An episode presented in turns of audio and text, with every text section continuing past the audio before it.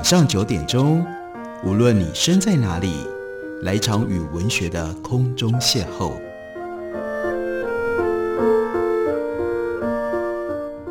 杨照谈书，邀您一同遨游文学世界，认识古今中外的经典之作。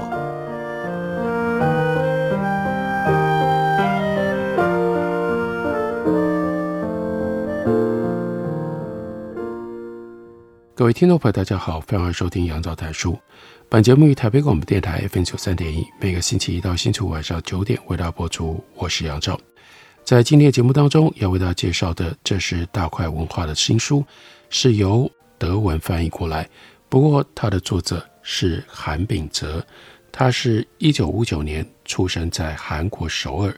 他刚开始的时候呢，他念大学，他的专业是冶金学，但是之后呢，他就到德国弗莱堡以及 Muken 去研读哲学、德国文学以及神学，得到了博士学位之后，他又在德国的巴塞尔大学教授哲学。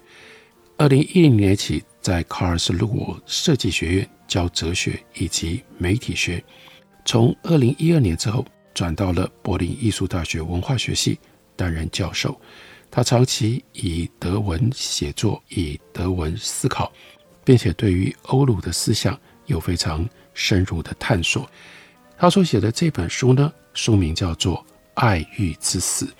开头的时候，他就告诉我们，写这样的一本书的一个关键的重点，那就是面对今天这样一个时代，在近年来经常听到爱的终结，这指的是什么呢？有一种说法认为，由于无穷无尽的选择自由、选择过剩以及要求完美的强迫冲动，所以人类长期以来所认识、所了解的爱、爱情正在崩坏当中。在一个充满无限可能的世界里，爱却越来越变得不可能。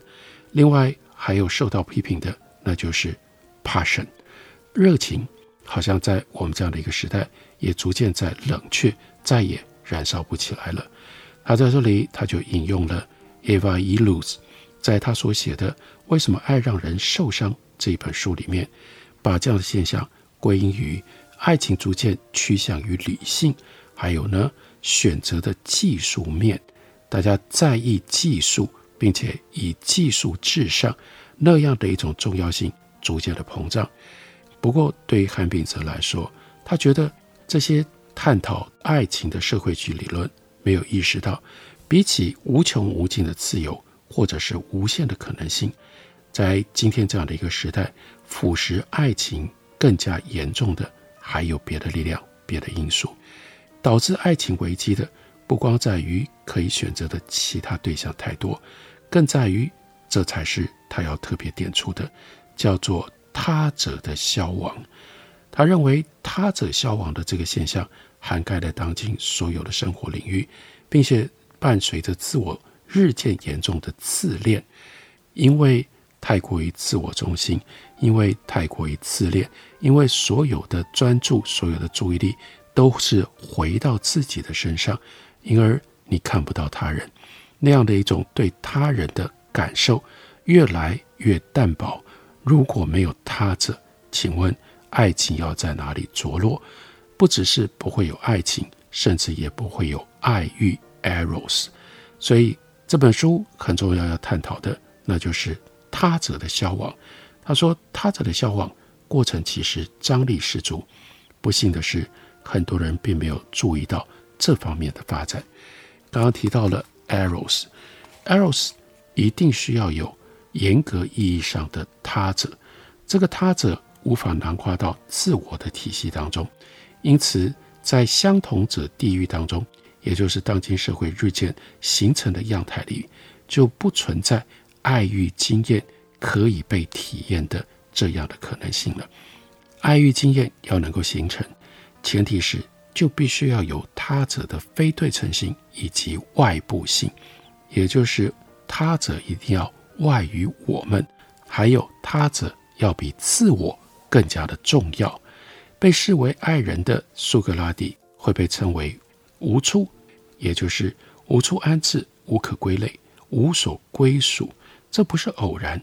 我们所渴求的他者，吸引自我，让自我会感受到的他者，很重要的，那称之为叫做 autolos，那是没有定所的，不受相同者的语言所约束，所以他者无处安置、无可归类、无所归属。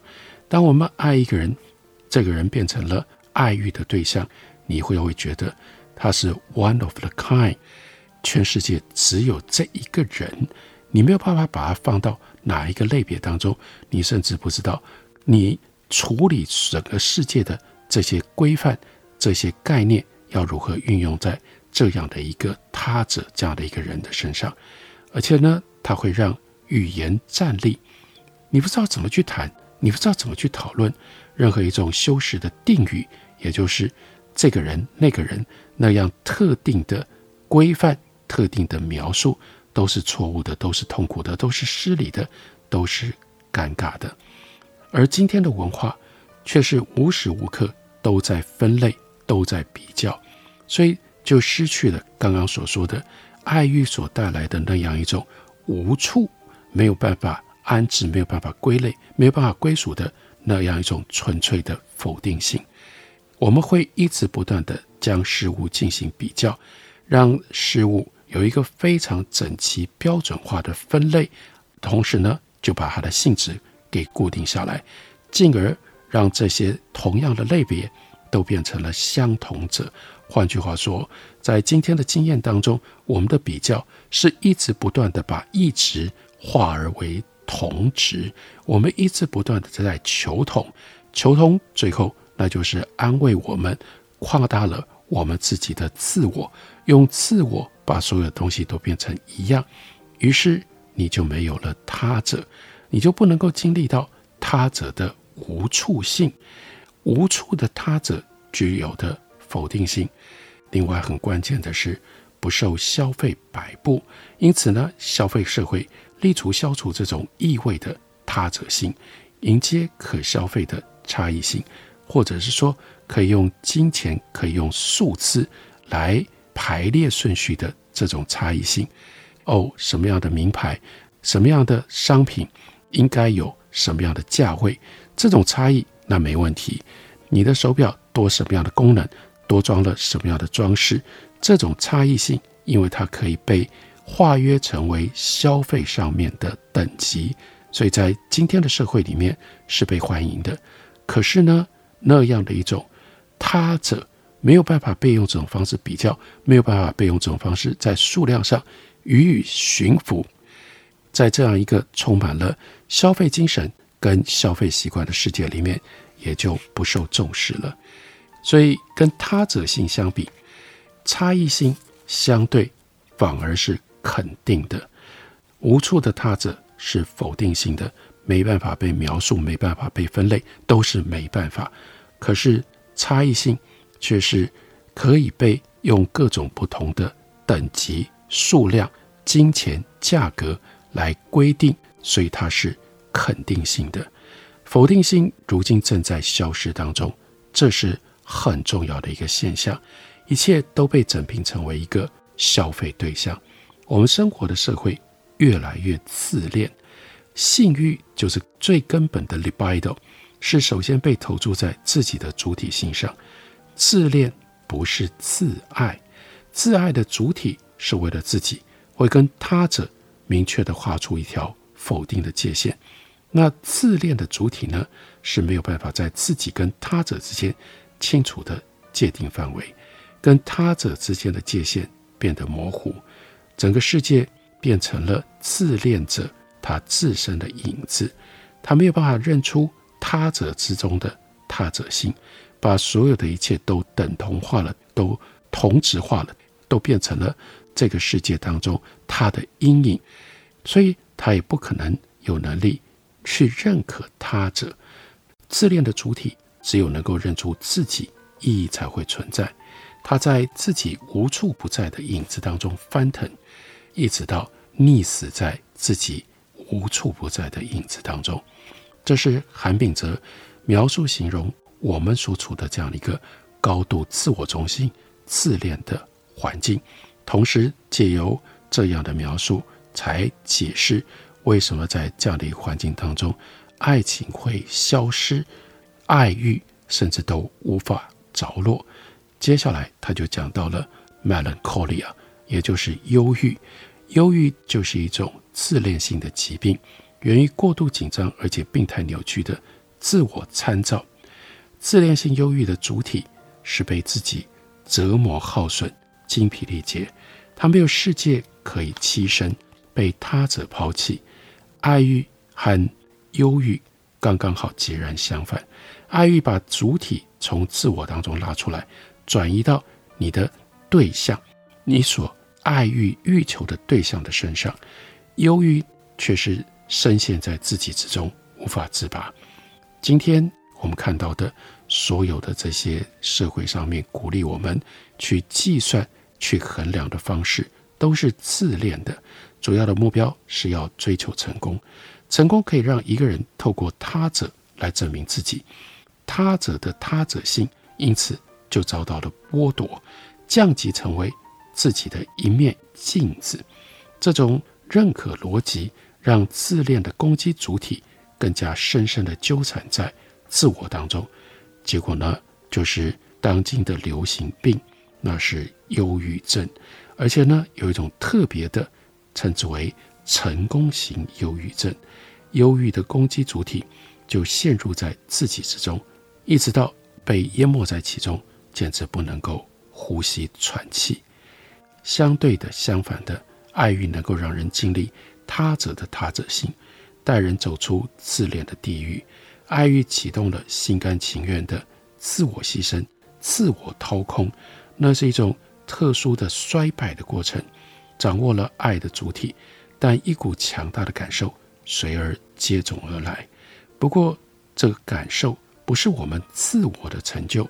爱欲最重要的，你会体会，你觉得那是他者对你的赠予。这就是在自我跟他者之间，或者是。所谓的他者性要如何进入到我们的身体里面，帮助我们摆脱自恋，这是非常重要的一种关系。而这样的关系在当今的环境当中，似乎越来越难得，越来越薄弱了。我们休息一会儿，等我回来继续聊。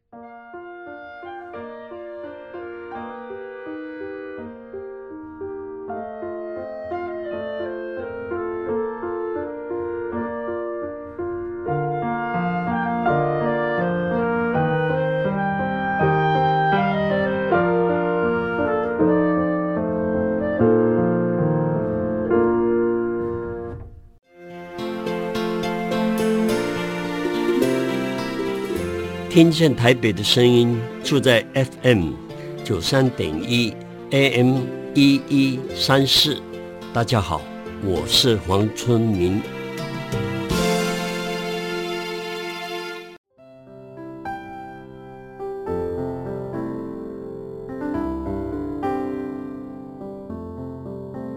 听见台北的声音。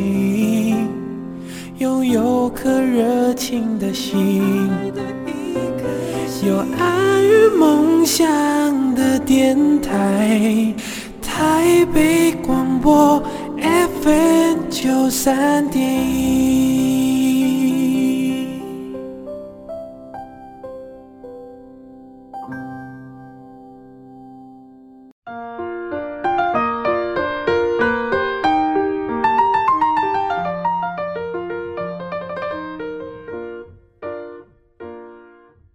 感谢您继续收听《杨照谈书》。本节目以台北广播电台 FM 九三点一，每个星期一到星期五晚上九点为大家播出到九点半。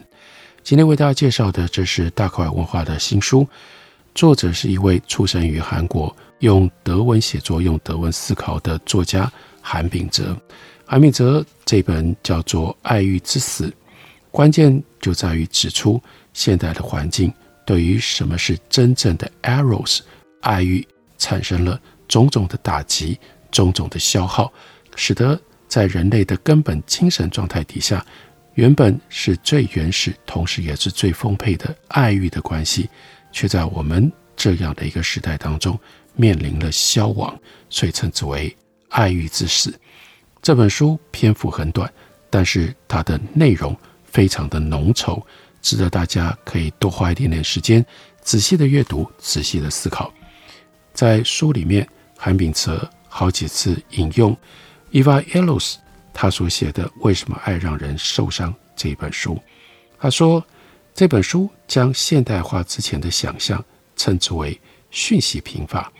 Ellos 他认为讯息不足会导致对人评价过高，赋予他更高的价值，或者将他理想化。而当今的想象，由于数位沟通技术，反而承载了过量的讯息。透过网络所产生的预期想象，和讯息薄弱的想象截然相反。网络的想象是将各式各样的属性叠加堆砌，缺乏整体性。处于这样的特殊局势当中，人们拥有太多的讯息，所以不太可能将人理想化。我可以用比较平凡的语言来告诉大家，例如说，我们有俗语叫做“敬庙七神”，或者是西方的谚语说“仆人眼中无英雄”。为什么会这样子呢？因为这个人你对他太熟悉，太熟悉了就表示你拥有关于他的太多的讯息，你看到他太多不一样的面相，因此你就不可能把他理想化。即使他是个神，在你的眼中，当你对他知道的这么清楚、这么熟悉的时候，你都会觉得他像是一个平庸的人。Illos 他进一步就提出来，日渐增加的选择的自由，把渴望给合理化了。渴望不再是由无意识或者是潜意识来决定，是经由有意识的选择之后产生。渴望的主体不断要对琳琅满目的选择做出决定。对于他者，也要不断地留意值得期待的合理标准，并且对选择负责。这种被强化了的想象，进一步改变跟提高了男性跟女性对另一半特质的期待，还有呢，或者是对于未来共同生活的展望。所以现在人经常感觉到失望，这种失望，另外就联系到消费文化。根据 e l o s 的看法。消费文化刺激渴望跟想象，消费文化气势汹汹，催逼的人不得不运用渴望跟想象，坠入白日梦里。Illos 说，在弗洛拜的《包法利夫人》书里面，可以确认消费主义跟浪漫主义的渴望彼此相辅相成。女主角 Emma，她的想象强烈激起了她的消费欲望。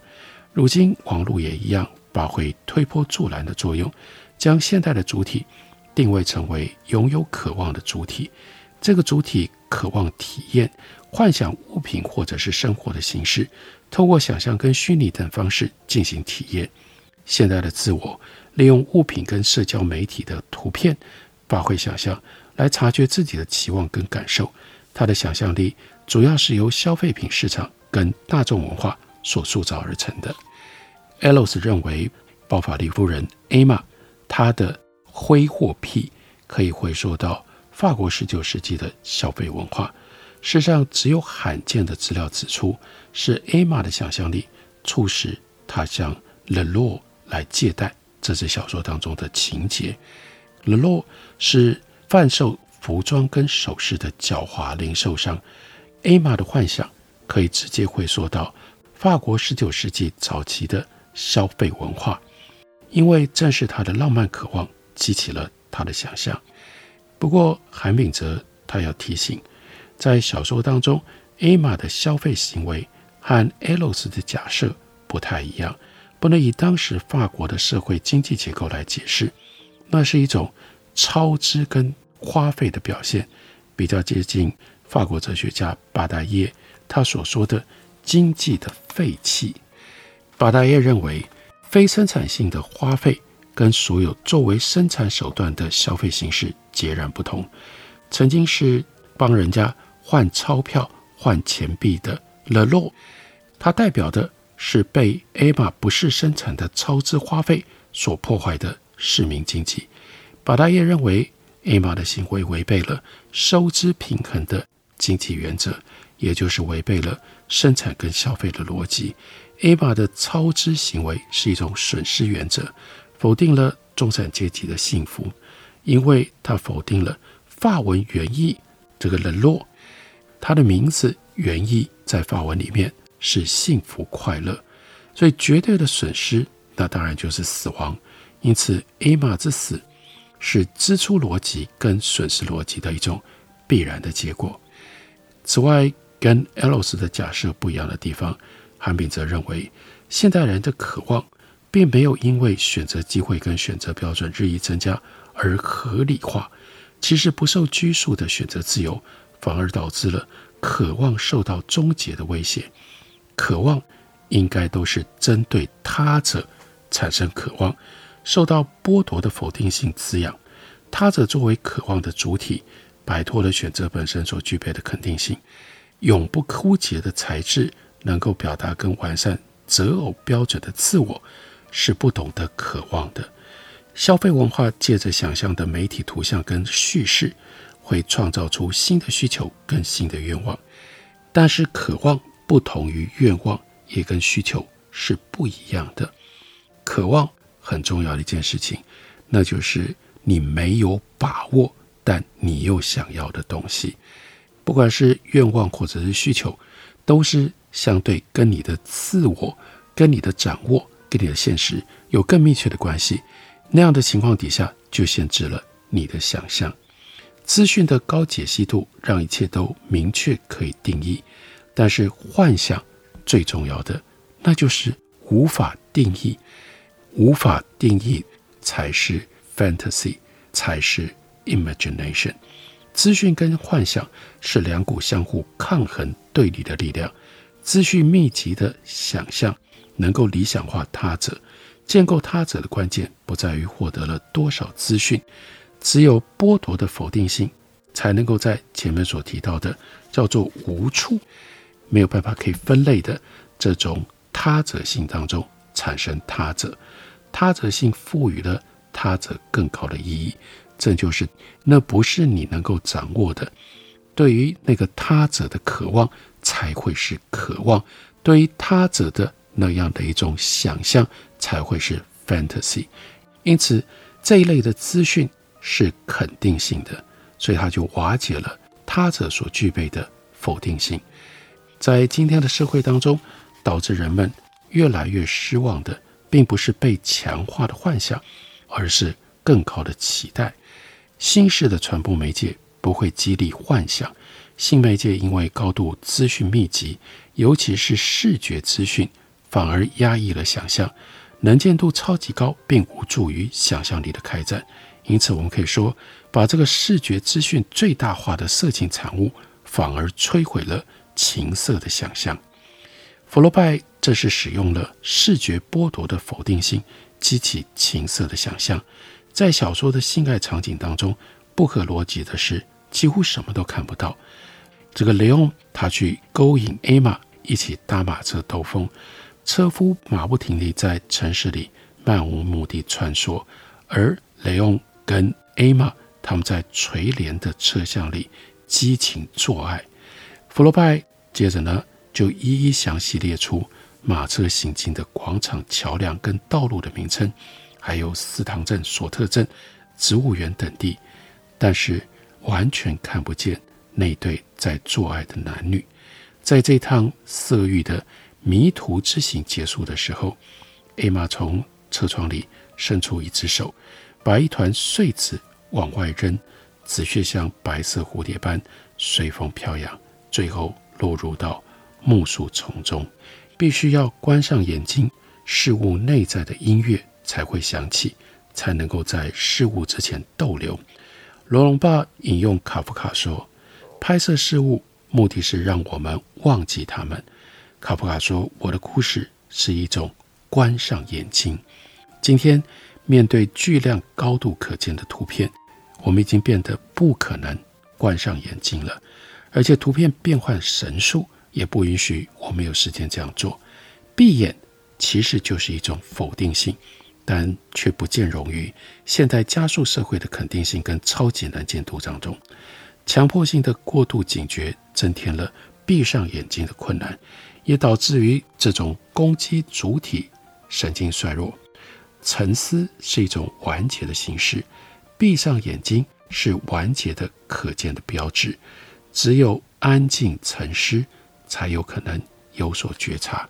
然而，当今我们所处的这样的一个社会，也就是韩炳哲《爱欲之死》这本书特别要提出、特别要讨论的是，我们已经无从沉思。